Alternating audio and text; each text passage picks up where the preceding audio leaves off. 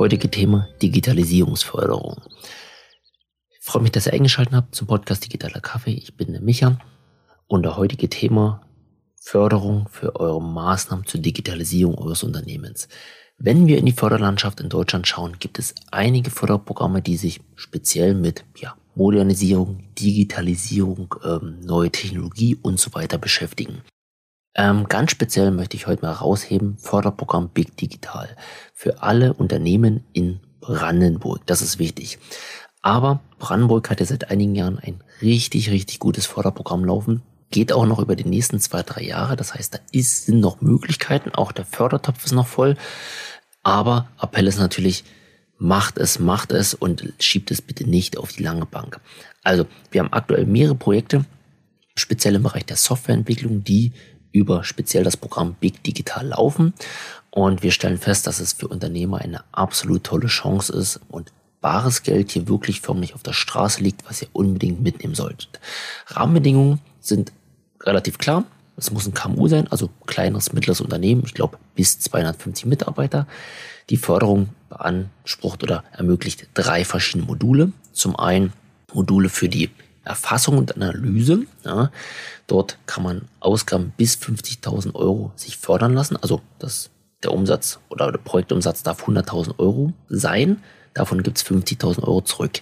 Dann gibt es das zweite Modul der Implementierung. Dort ist die Förderung bis 500.000. Das heißt, man kann ein Projekt bis eine Million bringen, bekommt die Hälfte wieder.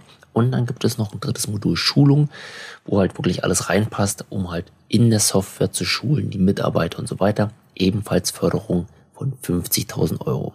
Gefördert wird alles, was mit Digitalisierung von Prozessen und Abläufen zu tun hat. Also keine Ersatzbeschaffung für Technik, also nicht, ach, mein altes, mein Server ist alt, ich brauche einen neuen, sondern es muss Teil der Digitalisierung sein. Also es muss im Zuge der Prozessdigitalisierung benötigt werden. Dann ist auch Technologie drin, Server, PCs und so weiter. Also muss benötigt werden.